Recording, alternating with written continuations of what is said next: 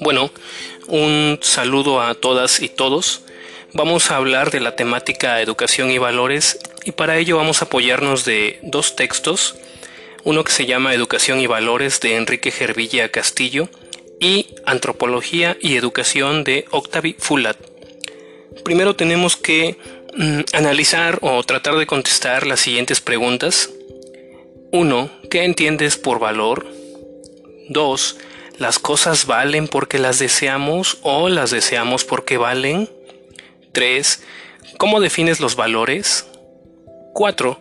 ¿Se están perdiendo los valores? Y 5. ¿Para qué te educas?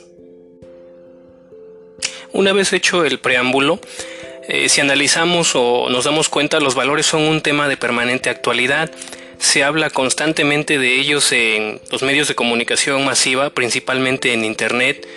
La presencia de ellos es conflictiva porque no nos ponemos de acuerdo sobre cómo conceptualizamos o cómo entendemos un valor y casi siempre se torna en tema de pelea entre amigos, entre colegios, entre compañeros, etc. igualmente ocurre en, en distintas disciplinas eh, humanas como la filosofía, la psicología, la sociología, la antropología, etc. Desde que el hombre es hombre o la mujer es mujer y se reconocen como seres pensantes, como seres conscientes, siempre han deseado el valor y han rechazado el contravalor o antivalor. En la prehistoria, cuando los primeros humanos buscaban el alimento, se refugiaban de la lluvia, cubrían sus cuerpos o se preparaban para la pelea. Deseaban o rechazaban, según los casos, objetos, acciones, personas o situaciones el valor y el antivalor eran ya algo esencial e inherente a su vida. Conscientes de ello, los antiguos filósofos como Sócrates, Platón, Aristóteles, entre otros, se ocuparon de la sabiduría, la verdad, la justicia o del amor como valores necesarios para vivir honestamente. Empezamos ahora con la primera pregunta. ¿Qué entiendes por valor? Bueno, la palabra valor tiene múltiples significados y es conflictivo tratar de ponerse de acuerdo mm, cuando se tienen apreciaciones diferentes. En el lenguaje popular puede significar cualidad, dignidad, importancia, firmeza de algo, fuerza, actividad, mérito, eficacia, osadía, valentía, etc. En general, valor es todo aquello que no nos deja indiferentes, que necesitamos y deseamos porque nos viene bien en algún sentido.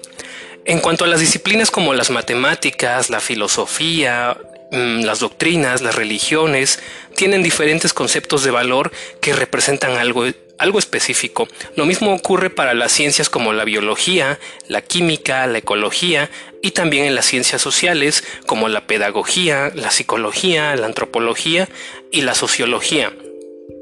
En cuanto a la filosofía, tiene un campo específico que se encarga de estudiar los valores, que se llama axiología, axios valioso y logos tratado, que relaciona la metafísica, que es el estudio del ser, con la ética al referirse a los valores humanos en cuanto a humanos y en cuanto a la estética en referencia a la belleza. Una vez que tenemos nociones sobre el concepto de valor o lo que creemos que es el valor, vamos a analizar la siguiente pregunta. ¿Las cosas valen porque las deseamos o las deseamos porque valen? En el primer caso, si las cosas valen porque las deseamos, estamos hablando de un valor subjetivo, ya que el valor lo crea el sujeto de acuerdo a sus necesidades, gustos, deseos, etc. En el segundo caso, si deseamos las cosas porque valen, estamos hablando de un valor objetivo. El valor es independiente del sujeto. Las cosas ya tienen un valor de por sí. Ya Platón y Aristóteles se hicieron eco del tema al interrogarse si hay que creer en la belleza o en las cosas bellas, o bien algo es aprobado por los dioses por ser piadoso, o bien es piadoso porque es aprobado por los dioses. Protágoras decía que el hombre es la medida de todas las cosas. Las tesis subjetivistas sostienen que el hombre crea el valor con su agrado, deseo, necesidad o interés. Las cosas en sí no son valiosas, sino causa de nuestras reacciones. A esta tesis se opuso Ehrenfels, representante de la Escuela de Praga, argumentando que si una cosa es valiosa cuando nos produce un sentimiento de agrado, solo las cosas existentes pueden ser valiosas. Sin embargo, la experiencia nos indica que valoramos también eh, aquello que aún no tenemos o que no existe, como la moto que aún no hemos comprado, el coche que aún no tenemos, el dinero o el vestido que no poseemos, etc. Las doctrinas objetivistas, en cambio, nos dicen que el hombre o la mujer no crean el valor, sino que lo encuentran en los ideales y en los objetos. Los valores son, por tanto, independientes del sujeto. Dada la importancia de esta tesis, eh, vamos a mencionar a Max Schiller. Para él, los valores son independientes en su ser de los depositarios. Citando, las cualidades valiosas no varían con las cosas. El valor de la amistad no resulta afectado porque mi amigo demuestre falsía y me traicione. Aunque nunca se hubiera juzgado el asesinato, sería malo. Aunque el bien nunca hubiera valido como bueno, no obstante seguiría siendo bueno. En cuanto a la subjetividad y objetividad del valor, tanto las tesis subjetivistas como objetivistas afirman solo aspectos parciales del valor, sin una visión superadora e integradora. Muestran un aspecto del valor pero se olvidan del otro. Aportan la verdad desde sus propias apreciaciones. No explican satisfactoriamente el modo de ser de los valores. Aciertan en lo que afirman pero no en lo que niegan o silencian. Pasando ahora a la pregunta 3, ¿cómo defines los valores? Existen tantas definiciones del valor como concepciones o teorías hay del mismo. Revisemos algunos conceptos. Para Frondizi, el valor es una cualidad estructural, es decir, una cualidad que surge de la reacción de un sujeto frente a las propiedades que se hallan en el objeto. Según el profesor Marín, valor es toda perfección real o ideal, existente o posible, que rompe nuestra indiferencia y provoca nuestra estimación, porque responde a nuestras tendencias y necesidades. El profesor Fermoso sostiene que valor es una apreciación individual o colectiva de un bien real y objetivo. Quintana indica que valor es una cualidad abstracta y secundaria de un objeto, estado o situación consistente en que al satisfacer una necesidad de un sujeto, suscita en este interés o aversión por ella. De modo más genérico, Reboul escribe, los valores son aquello que merece la pena, aquello que merece la pena que le sacrifiquemos algo, pues su premio es la felicidad personal. Por parte del autor que estamos revisando, sostiene que el valor es una cualidad real o ideal, deseada o deseable, por su bondad, cuya fuerza estimativa orienta la vida humana.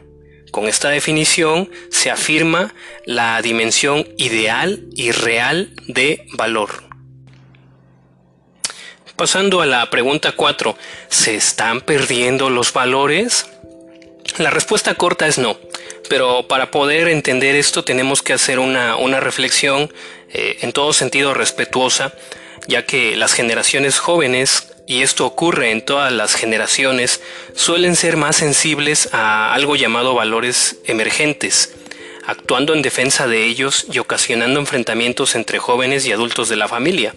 Esos valores emergentes se encuentran prioritariamente en la cultura de la calle, el lenguaje, el modo de vida, los medios de comunicación y, según las estadísticas, vemos en declive valores tales como la autoridad, la obediencia, la virginidad, la austeridad, el esfuerzo, el sacrificio, el compromiso, la religión, la política y en general lo institucional.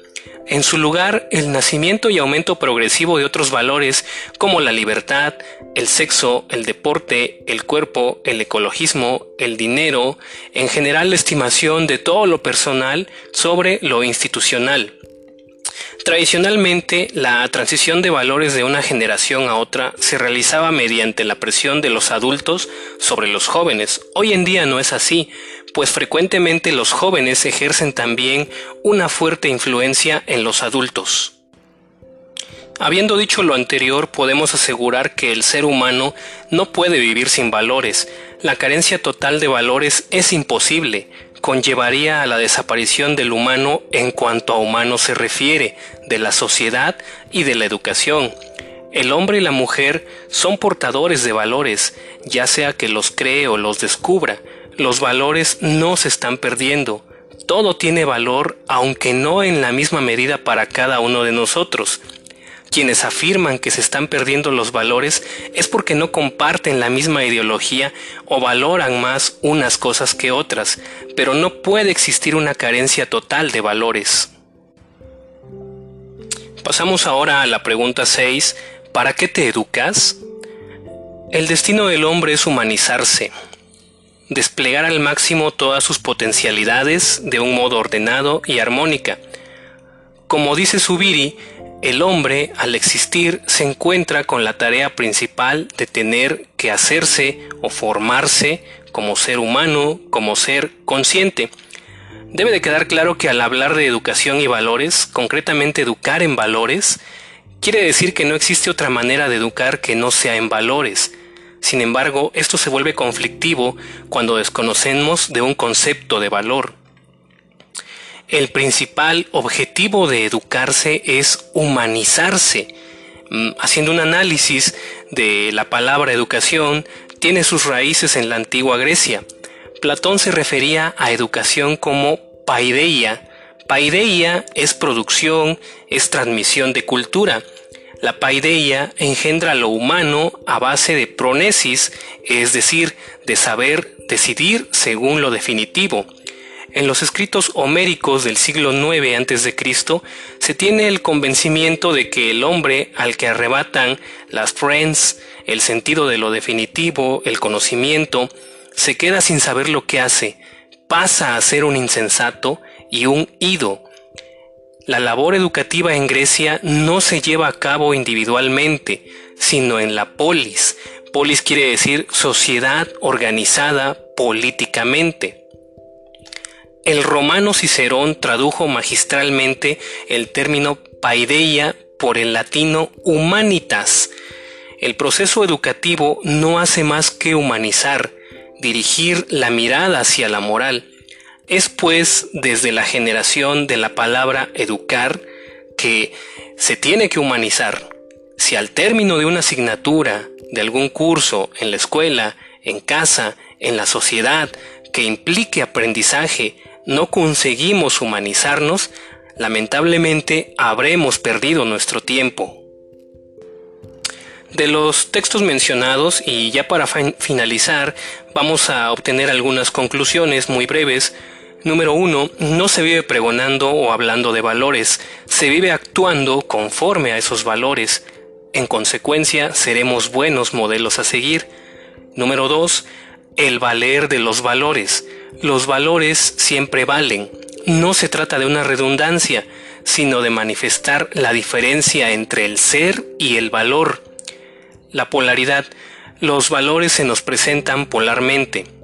Mientras las cosas son lo que son, los valores, por ser cualidades, se manifiestan desdoblados en un valor positivo y, lamentablemente, en uno negativo o un antivalor. Categorización como número 4. Los valores en cuanto a su pluralidad admiten ser clasificados desde diversos puntos de referencia por cuanto no todos son del mismo tipo o género, si bien el ser humano en sus distintas dimensiones suele ser referencia obligada. 5. La gradación. Los valores son valorados, aceptados o rechazados con distinta intensidad. 6. La jerarquía. Todos los valores valen, pero no todos valen lo mismo. La pluralidad de valores se presenta siempre ordenada o jerarquizada. 7. La infinitud. Los valores nunca se alcanzan en su totalidad, pues en ese ámbito el ser humano siempre aspira a más. La posesión del valor siempre nos deja positivamente insatisfechos. En consecuencia, abre caminos hacia la siguiente meta. 8. El fin principal y último de la educación es humanizarse porque nacimos humanos pero no humanizados. Les agradezco mucho su atención, les mando un cordial saludo, que estén muy bien todas y todos.